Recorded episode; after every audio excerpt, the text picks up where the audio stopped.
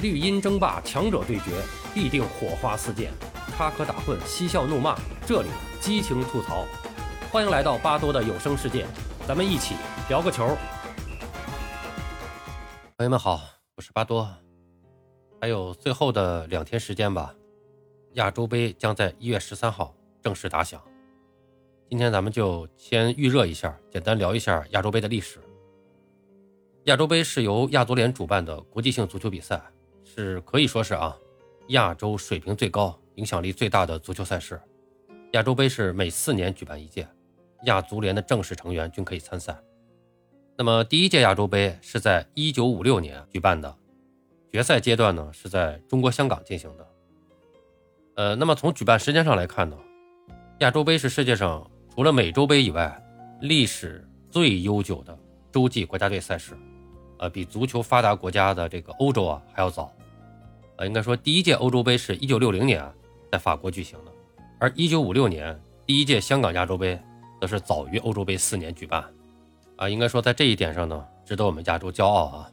当然，现在人家欧洲是玩的更狠啊，人家欧洲国家联赛这一颠覆性的国家队赛事已经在欧洲成功举办了很多年了，而且还在不断的改进和完善发展啊。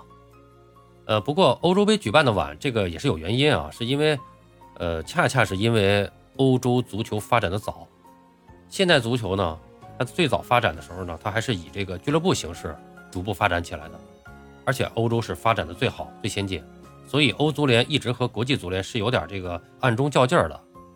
这个国际足联呢，一方面要考虑足球的长远发展，一方面呢也是考虑自己的地位问题，所以是大力的发展国家队赛事。在最早的时候是没有国家队之间的比赛的，都是各俱乐部之间比赛。那么一开始的时候呢？在创办世界杯的时候呢，欧洲各国就不太感冒，不太支持。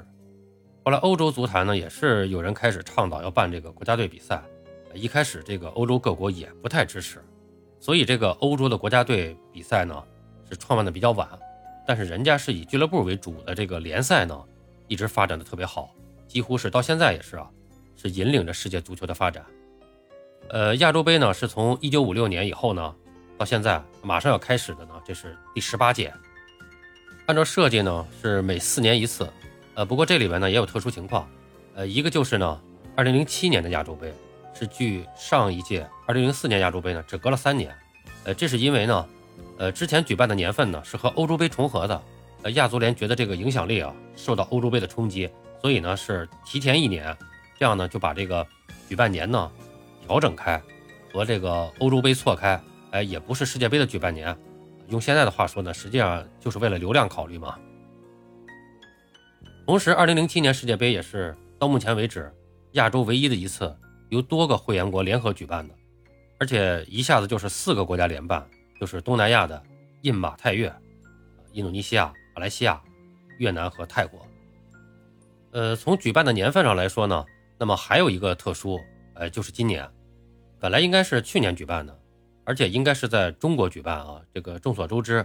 当时亚足联是在二零二二年的时候向中国提出，是要求中国亚洲杯举办时呢，必须全面开放疫情政策。但当时大家都清楚，那时候我们正是这个呃疫情还比较严重的时候，实在是没法在这方面做出承诺。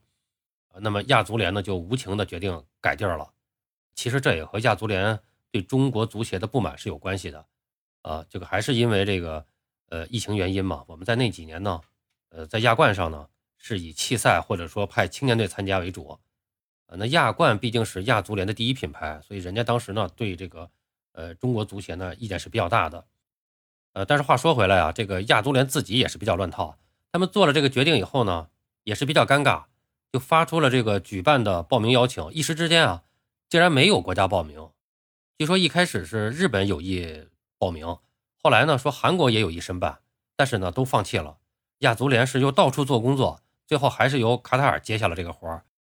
毕竟卡塔尔是二零二二年底才举办世界杯，那各方面的条件呢，应该说是比较现成的。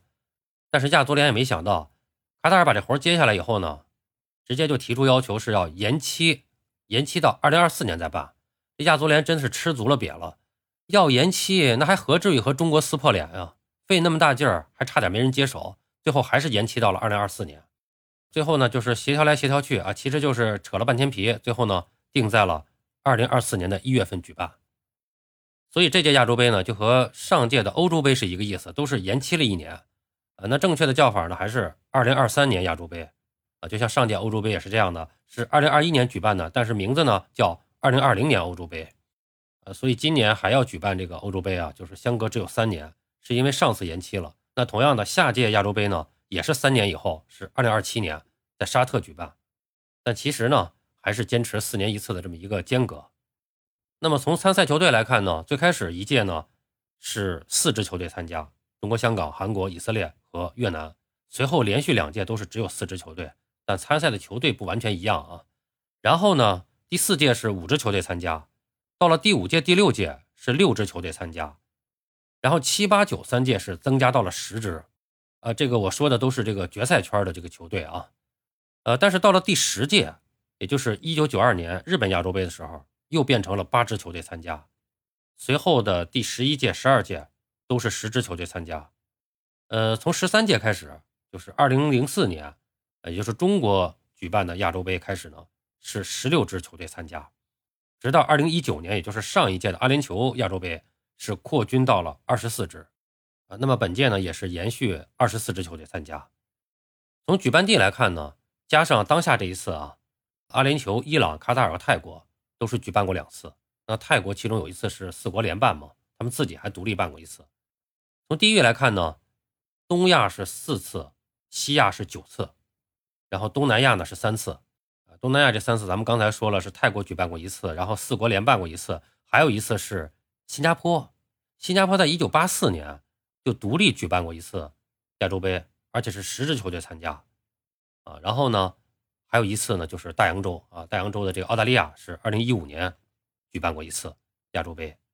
那么应该说呢，有一半的这个次数呢都是在呃西亚举行的。那么从战绩来看呢，呃，咱们就看夺冠次数吧，这个其他也就不看了啊。就是亚洲杯夺冠次数最多的是日本，四次，而且是比较密集的。从一九九二年第一次到二零一一年六届比赛中，他们是四次夺冠。呃，其次就是沙特和伊朗都是三次夺冠。再有就是韩国啊，是两次夺冠。那么从地域上来看呢，呃，西亚是占优的，西亚是一共十次夺冠，东亚是六次，还有一次就是澳大利亚。那么冠军总数上，西亚占优，呃，一个是西亚的传统强队多，啊，这十次夺冠呢，他们分别有六支西亚强队染指。那么东亚的这个国家呢，是获得了六次冠军，都是日韩球队获得的，韩国两次，日本四次。啊，因为就确实这个东亚的这个强队太少了，虽然日韩很拔尖啊啊，本来过去都是呃中日韩东亚三强，呃现在这个中中国也实在是太不给力了啊，所以这个这个已经不能算是亚洲强队了。呃，而且本身呢，这个西亚举办的次数也多，刚才咱们说了一半都是西亚举办的，那么在西亚举办的九次里边啊，呃西亚球队是获得了七次冠军。呃，另外三次呢，他们是在这个东南亚举办的时候获得的。那么东亚举办了四次，是由日韩包办了，而且日本还在西亚获过两次冠军。从这一点上来说啊，这个日本算是给东亚找回了面子啊。从连续夺冠方面，韩国是在前两届蝉联了冠军，就是第一届和第二届是韩国夺冠，之后韩国从一九六零年到现在再没夺过亚洲杯冠军。那不得不说，这个和韩国目前在亚洲的这个。实际地位啊是不太相符的，啊，应该说这届比赛啊，我觉得韩国队还是非常有希望要夺冠的。我感觉他们也是卯足了劲要夺冠，也确实具备这个实力啊。毕竟人家有这个亚洲一哥孙兴敏压阵啊。呃，然后呢就是伊朗，伊朗是一九六八年到一九七六年三届比赛三连冠，啊，这也是亚洲杯历史上唯一的一个三连冠。呃，然后就是沙特，是一九八四到一九八八年是蝉联冠军。日本是在两千年和二零零四年两届比赛上蝉联冠军，曾经举办过亚洲杯，而且还拿到过亚洲冠军的。呃，这里面啊有两个比较特殊的国家，呃，咱们要提一下。二零一五年，澳大利亚是举办了亚洲杯，那么这也是亚洲杯第一次离开亚洲大陆，跑到了大洋洲去举办。应该说，澳大利亚是加入了亚足联以后，这是第一次举办亚洲杯，并且他们也是在主场夺冠了。而一九六四年的亚洲杯是在以色列进行比赛，同样以色列也是本土夺魁啊。但是呢，因为这个以色列啊，跟这个中东啊，还有海湾多国啊，在政治上、宗教上的这一些问题上，可以说是剑拔弩张，最终呢是演变成了多次的这个中东战争啊，包括最近不是又打起来了吗？但是这个拥有人数优势的这个阿拉伯诸国啊，跟以色列的对抗中呢，是也没占到什么便宜，还经常吃亏，呃，所以在战场上呢，他们对以色列人也没什么办法，呃，所以这个呃阿拉伯世界呢，他们是在其他方面倾尽全力的排斥以色列。这其中就包括体育层面。上世纪的七十年代，以色列是被亚足联除名了，这使得这个以色列啊，这个体育界啊很难在亚洲立足。呃，也让这个以色列足总啊有将近二十年的时间处于一个呃就是没有隶属于任何洲际足协的这么一个尴尬情况。直到一九九二年，他们才正式脱亚入欧，加入了欧洲足联。也就是说，以色列在足球意义上现在是个欧洲国家，呃，而且还是一个。拿过亚洲冠军的欧洲国家球队，呃，那么最后呢，巴多还想说一个亚洲杯上的冠军，呃，应该说呢，这支冠军队伍呢是给了我最大的震撼，也是我最敬佩和难以忽略的冠军，就是2007年亚洲杯冠军伊拉克队。2007年7月29号，伊拉克男足在亚洲杯决赛中，凭借队长尤尼斯的进球，以1比0击败沙特阿拉伯，夺得了亚洲杯冠军。当年的亚洲杯，咱们刚才说了，是由印尼、